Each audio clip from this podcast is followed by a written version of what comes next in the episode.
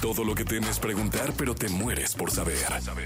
Sexo. Sexo. Con Alessia Divari. En Jesse Cervantes en Exa.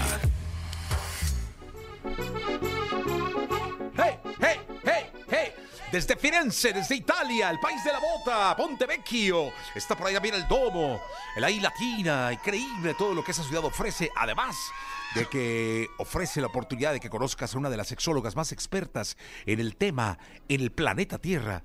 ¿Dónde andas, Divari? Yo en Florencia. sí, ando aquí. Pero en tu casa, en un mercado, En mi casa, en mi casa, en mi casa. en mi una casa, gelatería. No, en mi casa, en mi casa. Ahora sí estoy en mi casa. Ya termino ahorita con ustedes y ya me voy de pata de perro. Eso Pero sí, siempre, qué bonito, qué bonito. Es que usted sí, sí eso de, de la pata de perro se la toma muy en serio, ¿verdad? ¿Verdad? Sí se me Qué da. bueno, pero sí qué bueno, porque vida solo hay una.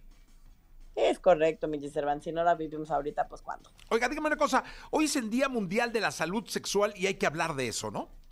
Es correcto, hoy es 4 de septiembre, Día Mundial de la Salud Sexual. Eh, es un día propuesto por la Organización Mundial de la Salud, ya desde hace algunos años, si no me equivoco, como 10 años, eh, que este día se celebra. Y algo interesante es que de pronto entendemos cuando hablamos de salud sexual, creemos que tiene que ver con la ausencia de enfermedad, con el no estar enfermos o el no padecer eh, algún tipo de problemática sexual, pero en realidad la salud sexual va mucho más allá de la ausencia de malestar, ¿no?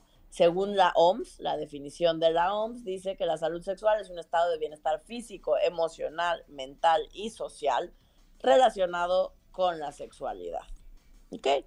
Entonces, esto, por supuesto, eh, entonces incluye todo lo que tiene que ver con temas de autoconocimiento, diversidad sexual, prácticas sexuales, consentimiento, que es el lema de este año. Cada año, eh, digamos, se propone un tema para trabajar en el área de la sexualidad a nivel mundial. El de este año es consentimiento, eh, con la premisa fundamental de que todas las interacciones sexuales deberían basarse en el acuerdo mutuo y el respeto de los deseos y límites de cada persona. Entonces, es un claro recordatorio eh, de todo lo que nos falta por trabajar y por lograr en temas de sexualidad y de derechos sexuales en todo el mundo, eh, con el hincapié este año en el tema del consenso. Oye, son eh, puntos bien importantes que a pesar de que este año se puntualicen, son de esos temas que deben haber existido y seguir existiendo, ¿no?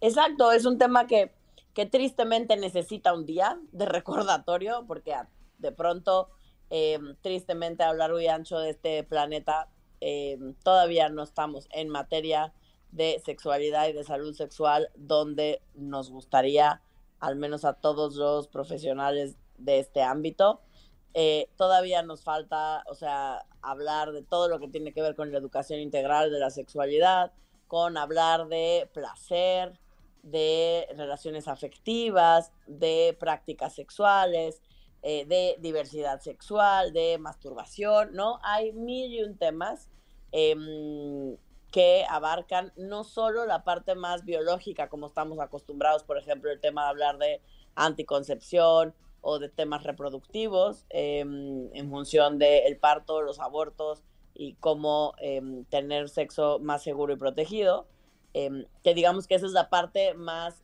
eh, difundida a lo largo y ancho del planeta, sino también de poder hablar de todo lo que engloba la sexualidad. Eh, me están preguntando por aquí, eh, Alesia, en vía Dígame. WhatsApp, ¿cuáles son nuestros derechos sexuales? Dice Patti. Nuestros derechos sexuales se dice. basan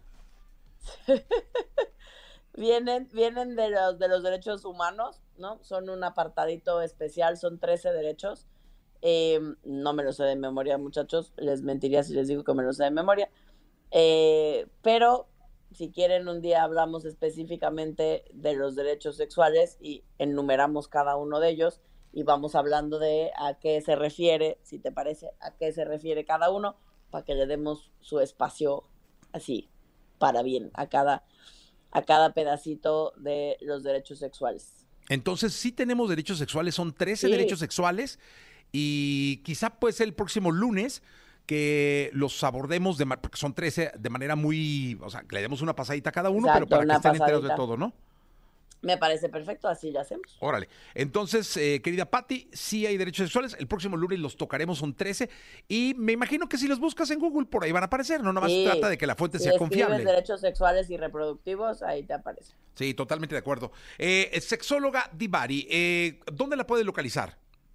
Me encuentran en todas las redes como sexóloga Divari. Eh, ya, estoy en todas, TikTok, pero Twitter, pero Facebook, pero OnlyFans no. OnlyFans no, ¿por qué tendría yo un OnlyFans? No sé, pero entonces no diga que en todas las redes, porque aquí nos van a preguntar qué onda con Tinder. En Tinder sí está. Pero no estoy como sexóloga Divari y ya no estoy. Ah, es que tiene usted pareja, ¿va? Ándele, mire. Pues sabemos galán, ¿por qué estaría yo ahí? muchachos? Exacto, ¿no? Entonces ya, No le hago al poliamor todavía. entonces en mío. todas las redes sexuales, excepto OnlyFans y excepto Tinder. Exacto. Muy bien. Muchas gracias, Divari. Al contrario, lindo día, disfruten el día, reflexionemos acerca de la salud sexual, manden sus dudas, nos escuchamos el miércoles. Gracias, Alessia Divari con nosotros, 8 de la mañana, 20 minutos. Corazón vacío, María Becerra.